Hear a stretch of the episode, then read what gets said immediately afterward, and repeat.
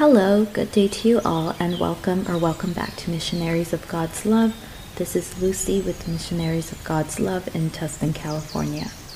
Let's begin by finding a comfortable place with little to no distractions.